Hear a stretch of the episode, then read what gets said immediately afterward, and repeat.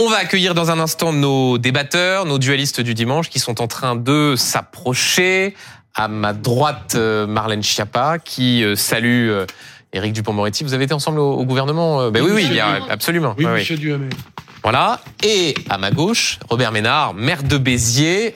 Voilà que les dualistes s'installent. Tout de suite, c'est le duel du dimanche. Bonsoir Marlène Schiappa. Bonsoir, bonsoir à tous. Merci d'être avec nous ce soir, ancienne ancienne mise. Bonsoir Robert Ménard. Bonsoir. Maire de maire de Béziers. Euh, pour commencer, je voudrais qu'on aborde l'annonce du jour, qui d'ailleurs a été évoquée il y a un instant avec le, le garde des Sceaux, celle de Gérald Darmanin. C'était ce matin à Mayotte. Écoutez. Le président de la République m'a chargé de, de dire aux Mahorais que nous allons prendre une décision radicale, qui est l'inscription de la fin du droit du sol à Mayotte dans une révision euh, constitutionnelle que choisira le président de la République, c'est-à-dire qu'il ne sera plus possible de devenir euh, français si on n'est pas soi-même euh, enfant de parents français. Fin du droit du sol, euh, c'était nécessaire. Robert Ménard, rappelons que ça fait déjà plusieurs années qu'il est euh, raboté, est, ouais, qu'il est un peu raboté et tout, ouais. et à Mayotte. absolument. Oui, enfin, oui, ça me paraît. Tout à l'heure, le ministre le disait lui-même. Ce qui est amusant, c'est qu'il dit oui à situation exceptionnelle, décision exceptionnelle. Oui. Il a raison. Enfin, c'est bien qu'Attal ait fait ça. Pardon, il y a cinq ans au même, on leur aurait posé la question, alors que la situation déjà à Mayotte, ça fait, ça date pas de d'hier quand même les, situations. Ils auraient dit attention, atteinte au droit, au, à l'état de droit et tout. De temps en temps, qu'il y a une situation difficile, tu prends une tu prends une mesure exceptionnelle. Moi, je trouve, je, trouve qu'il a raison, absolument raison. Donc, je vais pas mégoter ça. Euh, ensuite, est-ce que il euh, a, y a peut-être d'autres Je pense que c'est une porte ouverte, quoi qu'ils en disent à quelque chose de plus large que ça, qui fait bondir la gauche d'ailleurs. C'est-à-dire euh, au fait de remettre en cause plus largement attends, le, le, en, en Guyane, le droit du sol. En Guyane, il y a tout un tas de gens qui viennent juste d'à côté, dans à peu près pas à la même ampleur, mais dans les mêmes conditions. Euh, le droit, le droit du sol, euh, je sais pas, il peut aussi se traduire en France par d'autres mesures. Enfin, vous avez été au, au, au, gouvernement. Moi, je suis par exemple, je suis étonné d'un truc.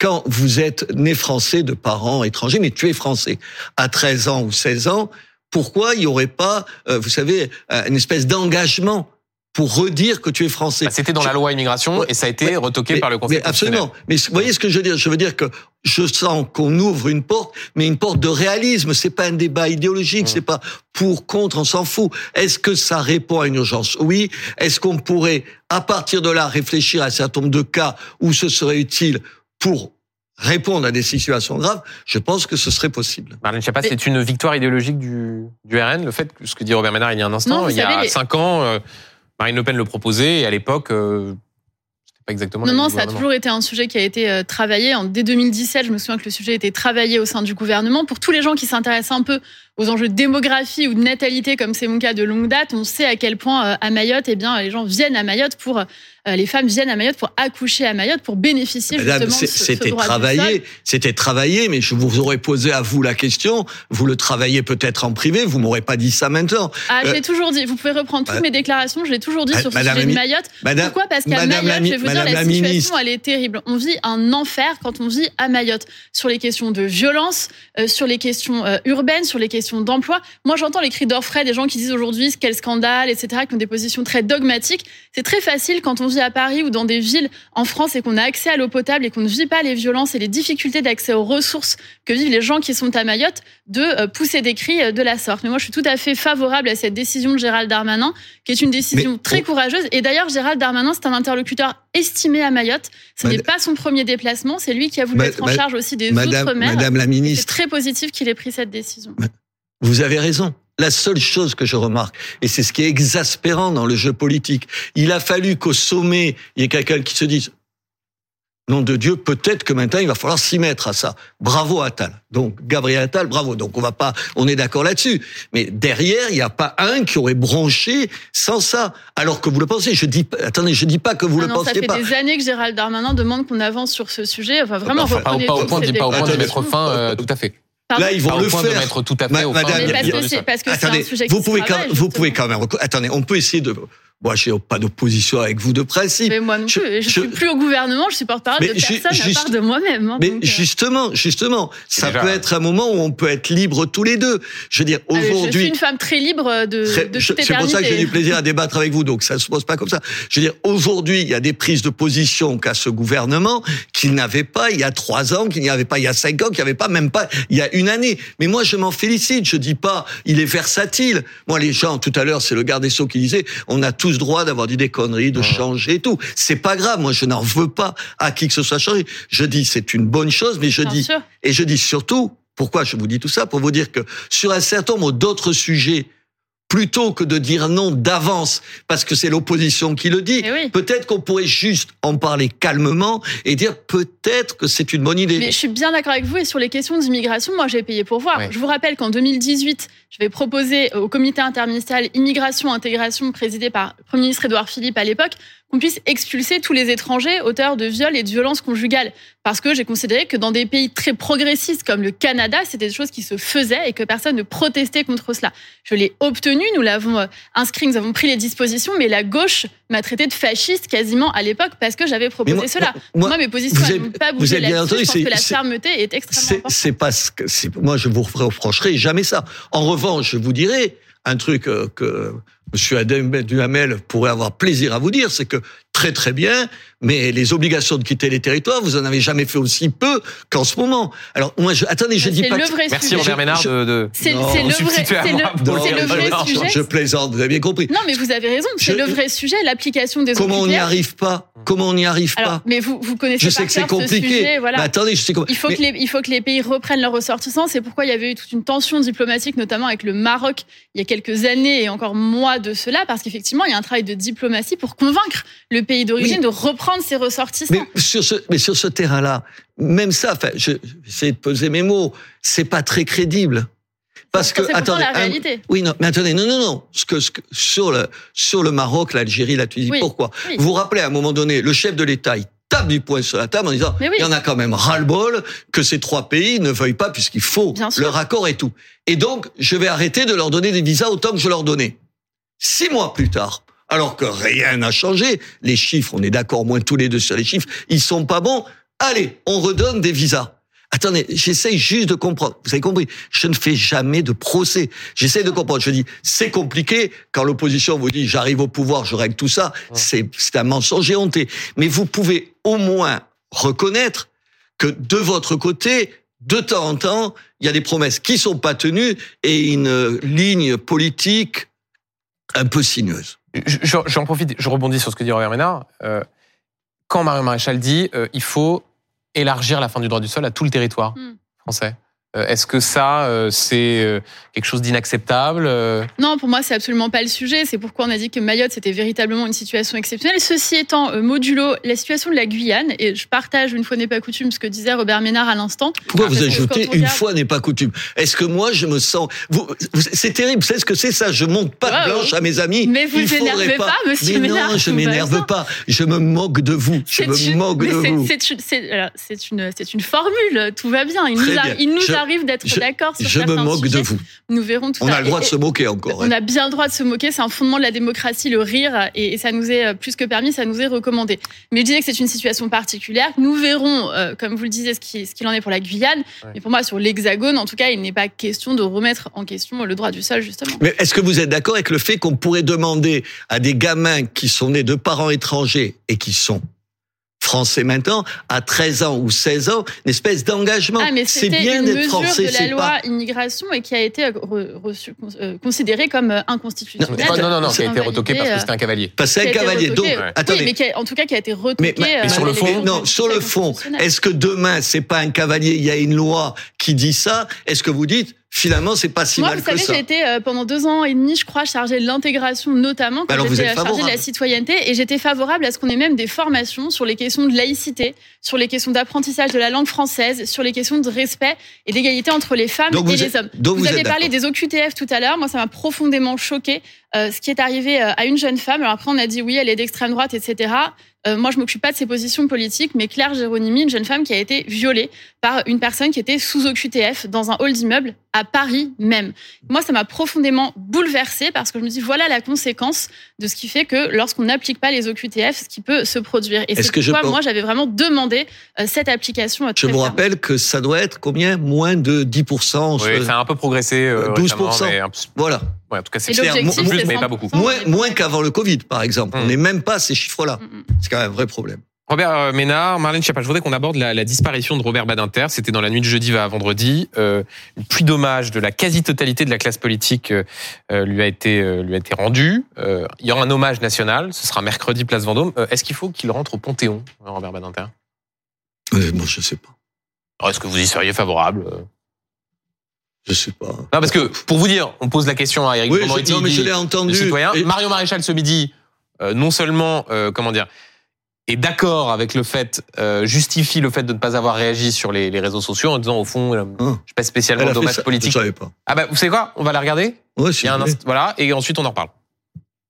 Je me sens pas obligé de rendre un hommage politique à un homme qui, indépendamment de ce grand combat euh, humaniste qui a été l'abolition de la peine de mort, euh, a été là aussi, dans l'ensemble de ses positions et de son bilan en tant que ministre de la Justice, l'incarnation quand même de cette gauche de la culture euh, de l'excuse, de la fin de la politique répressive. en tout cas, moi, je n'ai pas envie de rendre un hommage politique. Réduire Robert Badinter à la gauche du laxisme, bon. Écoutez, moi, je l'ai rencontré. J'étais le patron de Reporters sans frontières. Je l'ai rencontré chez lui. Nous l'avons rencontré, j'étais pas, j'étais pas tout seul. Et quand même, tu vois, moi j'ai des désaccords avec euh, avec Robert Badinter, mais quand même, t'es scotché du mec, quand même. Tu te dis quand même, c'est, ça me rend optimiste parce que quand je l'avais rencontré, je, je regardais comme c'est la première fois de ma vie que je le voyais. Enfin, je le voyais à télé comme ou non, mais là pour discuter avec lui. Et je me disais un truc qui est formidable, c'est qu'au fond, moi c'est ce que je veux retenir. Quand t'es possédé par une idée, lui, la peine de mort et les droits de l'homme. Moi, c'est plutôt pour les droits de l'homme mmh. que j'allais le voir. C'est sur les droits de l'homme, c'était mon notre combat. Quand tu es possédé, même seul, même esselé à des moments, tu peux arriver à quelque chose. Et je trouvais que c'était formidablement encourageant parce que tu te dis, enfin, vous avez été ministre, tu dis des fois, tout pèse, on n'y arrivera jamais. Je suppose que ça a été comme tout le monde. Des fois, tu es un peu abattu en te disant, c'est tellement compliqué. Tout. C'est arrivé. Et, oui, bien sûr. Ah, bien sûr. Non, mais on est tous à Noyon. Moi, comme mère, des fois, j'en peux plus. Je me dis, mais comment j'arrive pas à régler des problèmes comme ça? Je me dis que ça, c'est formidable. Et je trouve que ça, c'est bien. Alors ensuite, non, où où elle a raison, c'est sûr. Je prends un exemple. Mais de dire, euh, comment dire, quelques jours après la, la mort de de dire, euh, au fond, je j'ai pas tweeté et j'ai pas rendu hommage parce que c'est la gauche du laxisme. Non, bien sûr. Est-ce que est-ce que vous croyez que je vais dire ça ah Bah non, non, mais c'est je. Vous rigolez. Mais en même temps, pardon, moi, ce que je vous dirais sur euh, tout à l'heure, on parlait sur le sur sur Mayotte et sur le, le fait le, le, le droit du sol supprimé à Mayotte. Je suis sûr qu'il aurait été contre sur ce, sur ce point précis. Au nom de, l'indivisibilité de de, de l'indivisibilité de la République et de l'universalité des droits de l'homme et d'une vision du droit. Je suis persuadé de ça. Mais aujourd'hui, attends, c'est pas, on va pas parler de ça aujourd'hui. On a un type, enfin, attendez, c'est quand même un monument. Un monument. Marlène Schiappa, il faut qu'il rentre au, Panthéon. Enfin, vous êtes favorable? D'abord, si vous me permettez, je voudrais qu'on puisse avoir une, une pensée, un mot chaleureux, euh, amical pour Elisabeth Badinter. Dans la Quel couple formidable, quand mais Absolument. Je trouve que leur, ça leur aussi, destin une belle croisé, un des rares couples, voilà, comme ça, d'intellectuels au-delà de l'engagement politique, de, de pensée intellectuelle, d'engagement euh, absolument époustouflant. Euh, et encore maintenant, concernant Elisabeth Badinter, sur des sujets que nous avons évoqués, comme la laïcité ou sur les sujets du féminisme et de la place des femmes dans la société. Donc, une pensée très chaleureuse pour euh, Elisabeth Badinter, d'une part. Ensuite, en ce qui concerne Robert Badinter, il y a une chose dont on a peu parlé, je trouve, dans les différents hommages qu'on a pu entendre ici et là, c'est son engagement auprès d'ailleurs de Gisèle Halimi sur la dépénalisation de l'homosexualité.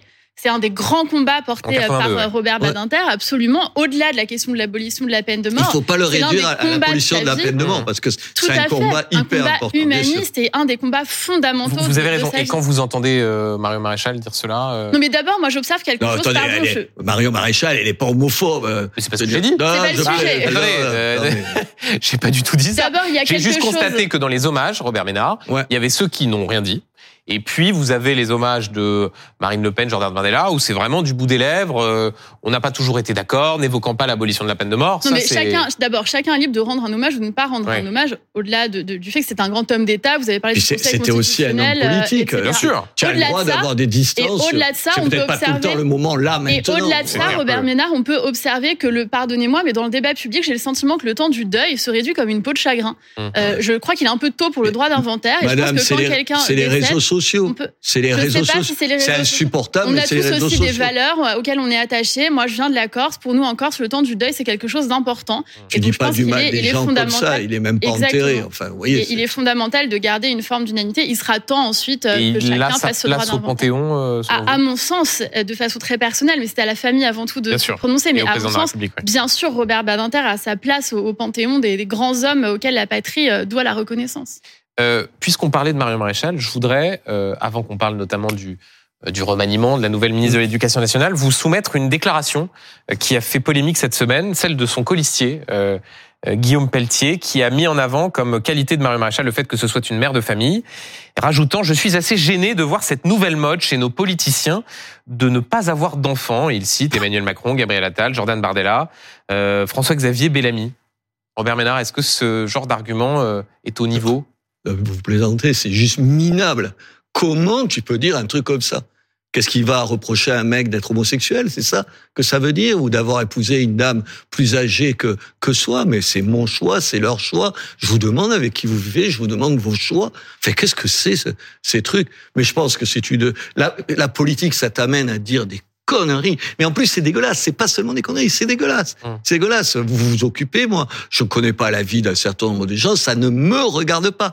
La démocratie, je pense qu'on sera d'accord là-dessus, c'est quand même, à un moment donné, que tout ne, ne se mêle pas, qu'il y a un parti privé, il y a une partie de qui est privée, une partie qui est publique, et on a intérêt à défendre ça. Tout à l'heure, j'entendais le, le garde des Sceaux dire qu'il faut défendre absolument la, la présomption d'innocence, même quand, même pas seulement quand c'était copain, même quand c'était tes, tes adversaires politiques. Mais sur la vie privée, il faut faire pareil. Qu'est-ce que c'est cet argument? Moi, je me demande, je vous demande combien vous avez d'enfants, ce que vous avez choisi dans votre vie ou quoi. Enfin, vous voyez, enfin, je sais pas, je suppose qu'on est d'accord là-dessus. Et tu peux pas parler de ça, tu peux pas. Ça regarde pas. Regardez, et je trouvais, il, a, il avait raison, Attal.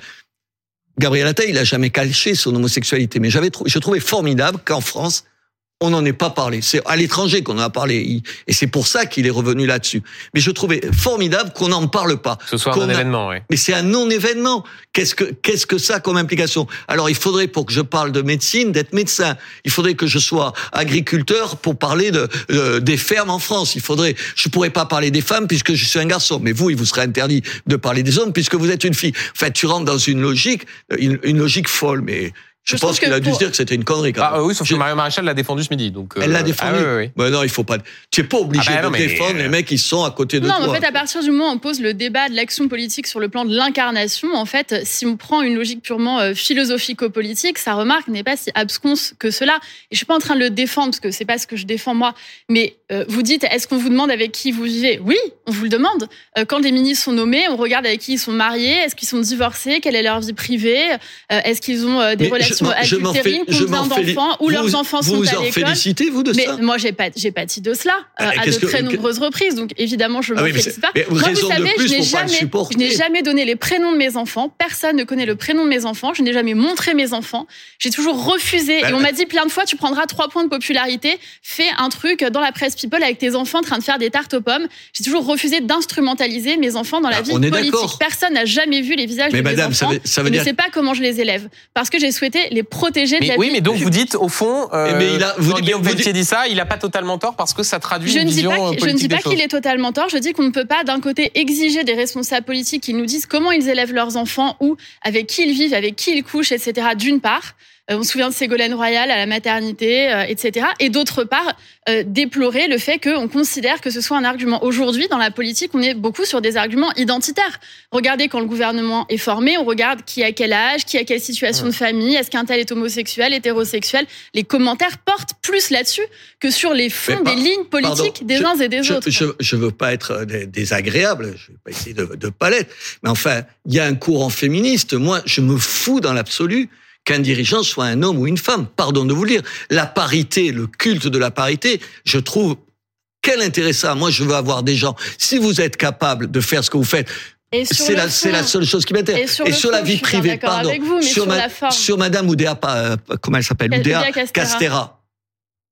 Elle a eu tort de se laisser embarquer sur sa fille. Moi, à sa place, je dis, mais ça vous regarde pas où je mets mes enfants. Ça vous regarde pas. Après, en plus, tu sais, elle s'auto-flagelle tous les matins. Hum. Comment j'ai pu dire ça? Comment j'ai été maladroite? Résultat des courses, elle est restée combien? Moins d'un mois. en Un fait. mois, oui, à un peine, mois, un peine, record absolu. Il faut arrêter de rentrer là-dedans, madame. Il faut arrêter. Et je le dis parce que vous, êtes une incarnation du féminisme. Vous Moi, êtes je vous dis que j'ai toujours refusé de, de parler de mes enfants. Mais On vous a pensez, essayé mais vous d'ailleurs. pensez qu'on est un meilleur politique ou Je une meilleure pense- politique quand on a Ce des que je pense, je vais vous dire très sincèrement, je pense qu'on est un meilleur politique quand on a vécu, quand on a traversé des épreuves dans Ah, la mais vie. ça, que ce soit chose. élever des enfants et avoir des enfants, ça vous confronte à la réalité. Mmh. J'étais d'accord avec une chose qu'avait dit, je crois, Olivier Marleix sur ce sujet. Patron il y a des cette députés, phrase- euh, Il y a cette ouais. phrase qui dit avant j'avais des principes et maintenant j'ai des enfants. Quand vous avez des enfants et que vous élevez des enfants, que ce soit vos enfants, vos beaux enfants, ou que vous soyez peut-être impliqués dans l'éducation de certains enfants, vous comprenez que parfois il y a la théorie et qu'ensuite il y a la réalité. Mais on peut dire la même Mais- chose de ceux qui accompagnent leurs parents souffrants, de ceux qui sont des aidants familiaux.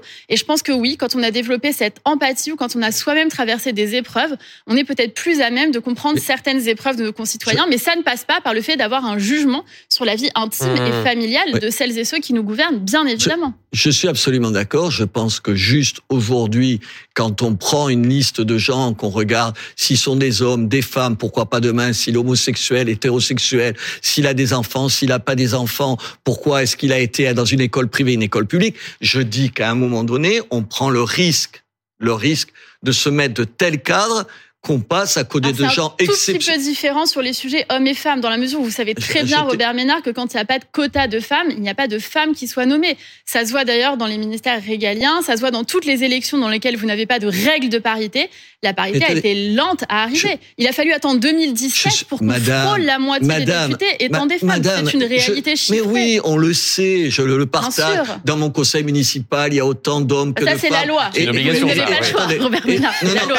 Est-ce que vous- je peux finir la phrase Vous pouvez, mais j'ai le droit de rire également, comme vous Ouais, précédemment. Et, et je m'en réjouis. Je, m'en- je suis entouré dans une mairie où les femmes sont infiniment plus nombreuses que les hommes à la direction et tout ça. ça. Mais je les choisis pas parce que c'est une femme. Je les choisis parce qu'elles ont des qualités. Je trouve humiliant, vous avez compris. Moi, j'aimerais pas qu'on me dise, moi, je suis pied noir. Ah oui, alors il faut un quota de pieds noirs dans tel endroit et puis ça va Vous être toi. trouvez que les pieds noirs sont discriminés aujourd'hui dans, dans la représentation politique? Non, non, je ne pense pas. C'est pour ça que je prends, je prends que c'est, je dis que c'est ironique. Mais je ne voudrais, je ne voudrais pas de ça. Je veux qu'on prenne les gens pour leur qualité. En tant que femme, je vais vous dire ce qui est humiliant. En tant que femme, ce qui est humiliant, c'est de ne pas être nommée. C'est d'être discriminée parce que vous êtes une femme. Et aujourd'hui, c'est ce qui se produit encore, en Encore, France. vous croyez, Bien dans la- sûr, c'est documenté dans la vie politique, mais aussi dans la vie professionnelle. Une excellente étude de l'APEC, l'Agence pour l'emploi des Je- cadres, vient de sortir sur la Je manière dont crois, les femmes sont discriminées au moment de la maternité. Il y a toujours des écarts de salaire. On confie toujours moins des postes à responsabilité aux femmes. Et en cela, les quotas sont un mal nécessaire. Et je salue Marie-Jo Alors, Zimmermann qui a eu le courage alors, de disons- porter cette disons, loi euh, disons un, même un certaines mal nécessaire. On est d'accord sur Euh, le mot. Vous parliez des femmes à des postes de responsabilité. Euh, sur le plan politique, la semaine a été marquée euh, par ce remaniement, long remaniement qui a mis un mois, euh, un mois pour nommer en grande majorité des ministres anonymes. Principal changement, euh, voilà, on voit les les images du séminaire gouvernemental euh, de euh, hier matin. Euh, principal changement, c'est à l'éducation nationale. Amélie Oudéa-Castéra remplacée par Nicole Belloubet. Euh, D'ailleurs, vous avez été au gouvernement avec elle, euh, Oui, Marlène Schiappa, quand elle deux. était quand elle était garde des sceaux. Euh, Robert Ménard, c'est un bon choix, Nicole Belloubet, qui parlait en 2016, je cite, des fariboles de l'autorité et du retour de la blouse. Je, je sais à peu près ce que vous allez répondre, donc. Attendez, mais voilà, je voulais quand même que la je- citation je- soit là. euh, non, Vous je- tendez la perche, Benjamin Duhamel. Je vais vous faire rire parce que mardi, là, vous savez, c'est les vacances scolaires à partir de, c'est les vacances scolaires depuis vendredi. Mardi, on fait essayer aux élèves à Béziers leur blouse, leur uniforme. Leur uniforme, ouais. La Ils- tenue unique, on appelle ça. Ah non, mais ça, ça s'appelle un uniforme. Arrêtez de parler euh, comme, Dans comme l'uniforme, il y a un côté, euh, Il y a un côté armé quoi ou. Mais non, il y a un euh, côté sympa. Il y a un côté sympa. C'est, c'est Vous pas. savez, c'est euh, la magie de l'éducation nationale. Il y avait un moment le référentiel, Référentiel bondissant. bondissant, oui. Parler Ou du le- ballon. Voilà. Et la piscine, Non, mais- c'était. ouais, euh, Je sais plus, l'espace, à vous, couette. vous Voilà. qui Voilà. chassez le politiquement correct et Ouais. les réponses de langue de bois, ne nous la pratiquez pas tout de suite. Mais alors donc, Alors- est-ce que Nicole Belloubet, c'est un bon choix Allez, je- tu comprends même pas qu'on ait fait ce choix-là. Ah, peut-être pour des histoires de parité. Peut-être que c'est ça. Ah ah oui, maintenant que vous je- quoi? Quoi Bien sûr qu'il il, il manquait de femmes et de, et de femmes à, ce, à des Oui. postes, euh, aux postes importants de ministre. Peut-être que c'est ça. Quelques Attends. milliers de femmes engagées en France. Je pense Tout à l'heure, vous me faites un plat en me disant que Voilà. heureusement, heureusement qu'on en trouve. Je vous dis que Ah oui. peut-être c'est un argument parce que honnêtement, elle incarne tout sauf ça. Elle incarne tout sauf euh, la ligne Attal. Attal, ce qui fait qu'il est Premier ministre aujourd'hui, c'est quand même, euh, il a plein de qualités, mais c'est aussi qu'il fait un parcours sans faute euh, aux- les quelques mois qui passent à l'éducation nationale. Et parmi ce, et ce parcours sans faute, il est nourri de quelques mesures de bon sens. La baya, on va pas le prendre. L'uniforme, on va faire une, on va essayer de faire une expérimentation. C'est une expérimentation.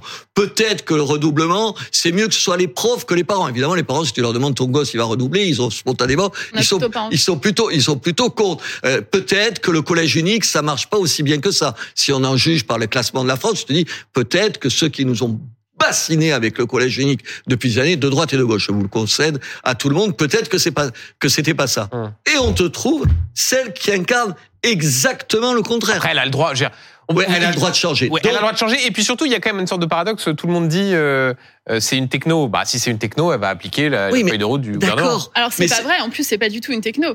Elle a été. Ah non, adjointe elle à a, Toulouse. elle a J'ai- été.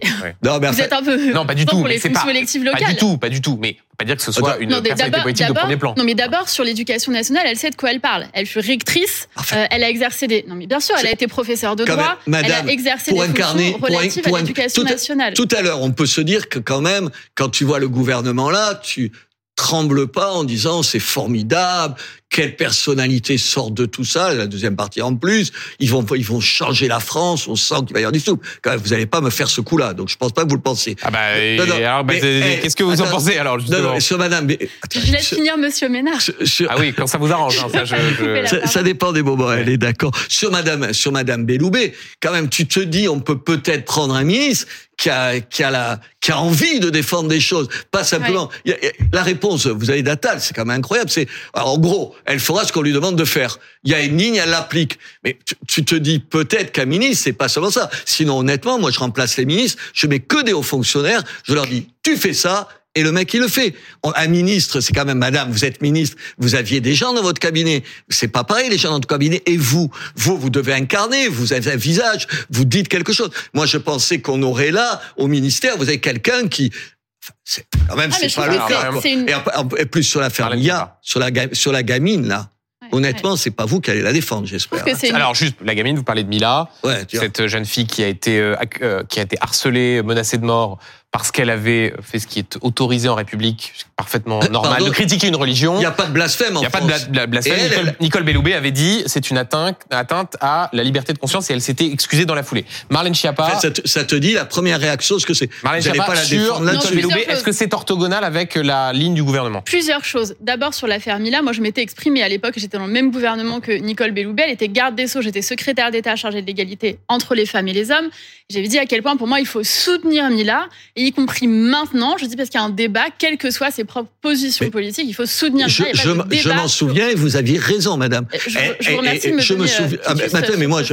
Attendez, mais pourquoi je dirais Vous avez Non, été très bien là-dessus. Alors, donc sur, sur sa ligne et sur- sur ce que dit Robert Ménard sur le thème, c'est quand même euh, Alors moi, étrange je de trouve nommer que la question que pose Robert Ménard est fondamentale, puisque c'est une question finalement de quasiment de, de traité politique que vous posez. Est-ce que les ministres doivent arriver avec des positions politiques, un poids politique et défendre leur propre ligne et la faire entendre au sein d'un gouvernement, ou est-ce qu'on souhaite, comme ça a été plutôt le cas ces dernières années, avoir des ministres qui viennent de la société civile ou qui n'ont pas eux-mêmes de poids politique fort à faire entendre dans le débat public et qui effectivement euh, appliquent un certain nombre de, de lignes décidées et ne font pas entendre leur propre ligne. Et donc là, C'est sur ce Nicole. Belloubet. Eh ben, c'est ce choix, je pense, qui a été fait. Mais moi, je crois que ce qui a été crédité à Nicole Belloubet, c'est sa grande loyauté vis-à-vis du président de la République, sa capacité de travail, parce que quels que soient les désaccords, et je viens de dire que j'en avais sur le fond avec elle, c'est une femme qui a, qui a une grande capacité de travail, qui a un sens du collectif extrêmement fort. Elle, est, euh, très- elle a une excellente connaissance des arcanes de l'État, du fonctionnement de l'État, euh, et ce, de, de toute. euh, elle a une compétence voilà, antérieure sur ce sujet. Et encore une fois, moi, sur l'éducation nationale, Je trouve que c'est plutôt bien de mettre quelqu'un qui a été rectrice, quelqu'un qui a été élu local, quelqu'un qui a été enseignante et qui connaît à la fois euh, l'exercice de la fonction de ministre, qui plus est dans un ministère délicat comme celui de la justice où elle a exercé, mais aussi son secteur, qui est le secteur de l'éducation nationale. Vous pensez vraiment tout ce que vous venez de dire Je pense absolument tout ce que je viens de dire. Moi, je la connais, Nicole Belloubet, c'était ma collègue pendant plusieurs années. D'accord, c'est pas parce que c'est votre collègue. Mais non, mais il y a des gens que je connais que je ne défends pas. Vous aurez remarqué qu'il y a des gens même que je, je critique plutôt parce que je les connais justement. Et là, moi, je vous dis que j'ai observé la compétence de Nicole Belloubet. J'ai le droit de le dire aussi. On jugera sur pièce. On verra bien. Et on aura l'occasion. On, a le droit de penser que Nicole Belloubet est une femme compétente. C'est pas interdit en démocratie. Personne ne dit ça. Moi, ce que j'espère, c'est que sur les uniformes, elle va quand même casser les pieds pour pas être plus grossier et qu'on va les faire le 26. Et bah, de toute façon, là, la, la, feuille de route a été fixée. Ah, expérimentation et généralisation si ça marche. Puisqu'elle est formidable. Vous, c'est votre copine, vous l'appelez, vous lui dites que je l'invite à. C'est absolument pas ma copine, mais j'ai le droit, de trouver que des gens qui ne sont pas mes copains sont excellents et sont compétents également. Donc je l'invite à Béziers, qu'elle vienne pour les premiers uniformes. Persuadée qu'elle viendra. Autre sujet politique, le sondage choc euh, IFOP pour Valeurs Actuelles publié cette semaine qui donne pour la première fois Marine Le Pen gagnante au second tour de l'élection présidentielle, 51% euh, contre Gabriel Attal qui est testé. Il euh, n'y a plus de, plafond de verre, Robert Ménard. Qu'est-ce qu'il dit des équilibres actuels, le fait que Évidemment, c'est toujours les précautions, une photographie à l'instant T, l'élection est dans... Tout ça, on le sait. Mais là, 51% Marine Le Pen. Ça dit qu'il y a tout un tas de, de problèmes que rencontrent les Français qui sont pas pris en compte par, par, le, par, par le gouvernement. Tout à l'heure, j'entendais le ministre de la Justice, j'ai eu dix fois la discussion avec lui là-dessus. Ça sert à rien de dire c'est des fachos, euh, pétainistes et tout. En plus, c'est même insultant pour les gens qui votent. Moi, j'ai pas à dire chez moi. Attendez, chez moi, elle fait des scores incroyables. Ils sont pas pétainistes, les gens. Mais vous avez vu d'ailleurs que cette semaine, euh, Gabriel Attal dit euh, l'arc républicain, c'est l'hémicycle, et Emmanuel Macron dit on travaille avec les euh, députés RN. Ça, c'est précisément pas pas des arguments moraux pour combattre le RN. Parce que c'est comme sur tout un tas de sujets. Tout à l'heure, on parlait de Mayotte. Ils, ils changent, ils se hum. rendent pas, ils se rendent compte qu'il y a un discours qui est intenable, madame. Vous pouvez pas dire aux gens comme la gauche. Je prends pas vous pour pas me fâcher avec vous tout de suite. Ah bah non, mais comme vous débattez ensemble. On est à la moitié de l'émission. Voilà, donc, vous voyez, les sentiments d'insécurité. Enfin, c'est pas la gauche. Madame Borne, elle disait, il y avait un sentiment d'insécurité mm. il y a deux mois, mais les gens, ils tombent sur la tête quand ils l'entendent. Vous savez ce qu'ils font, alors vous allez me dire, c'est du Poujali. Il dit, mais où elle vit, où elle vit celle-là? Ah non, moi, je déteste l'expression sentiment d'insécurité. D'ailleurs, pour une femme, le sentiment d'insécurité, il a déjà un effet très concret. Il entrave déjà votre capacité à circuler. oui, bien sûr, mais madame, vous avez juste madame, peur, dans un certain nombre d'endroits, c'est pas un sentiment. Ah, c'est une réalité. Tu descends et dans ta rue et tu es menacé par des gens. Oui, mais attendez, mais ça, ça, il y a encore, il y a encore, mais je sais pas, moi, trois ans, tout ce genre de trucs, tu les disais, tu te, tu te fais, tu t'es renvoyé dans la case extrême droite, comme on l'a entendu tout à l'heure avec ce, du ce sondage, euh, Alors sur ce sondage, moi, je pose... là pour le, non, mais moi je pose une question à mon camp politique dont je suis issu, c'est est-ce que sondage après sondage, on va pleurnicher et continuer avec les mêmes arguments que la gauche morale des années 80, Marine Le Pen est méchante, Bou c'est l'extrême droite, euh, attention c'est terrible, c'est le fascisme, ou est-ce que peut-être on va se bouger, ouvrir les yeux, aller écouter les électeurs et les électeurs qui ne sont absolument pas fascistes et qui ne sont pas racistes? Mmh. Moi, je pense qu'une grande partie des gens qui aujourd'hui votent pour Marine Le Pen ou apprécient Jordan, Jordan Bardella ne les apprécient pas et ne votent pas pour eux parce qu'ils seraient Quel racistes ou fascistes, pour vous, etc. Euh, c'est un échec collectif et pardon Robert je vais répondre là-dessus parce que ça me tient à cœur. C'est un échec aussi des oppositions. Où sont Benjamin Duhamel les oppositions dites républicaines, les oppositions euh, dites euh, du centre, où est le Parti socialiste, où sont les républicains madame, Quand il n'y a pas d'autre alternative que le Rassemblement national, eh bien les gens vont vers l'opposition et la seule opposition qui aujourd'hui semble être crédible aux yeux de la population, c'est le Rassemblement national. Mais madame, c'est de votre faute. Tout à l'heure, on parlait de madame Belloubet. Madame Belloubet, elle est ministre de la Justice. Le, le chef de l'État annonce, vous vous rappelez, 15 000 places de prison. Il fait ça quand il était... Elles sont où les places de prison? Elles sont où? Et moi, on me renvoie comme maire en me disant, y compris des magistrats qui vous disent, on ne condamne pas de la prison ferme parce que, pardon, on les met où? C'est une question aussi bête que ça. À un moment donné, ça finit par être aussi bête, stupide que ça. Tu mets, tu mais une peine de substitution, pas parce que tu penses que c'est mieux, mais parce que tu penses qu'il n'y a pas de place à la prison. Madame, madame, c'est vous qui avez fait, les... enfin vous, vous avez compris votre votre majorité.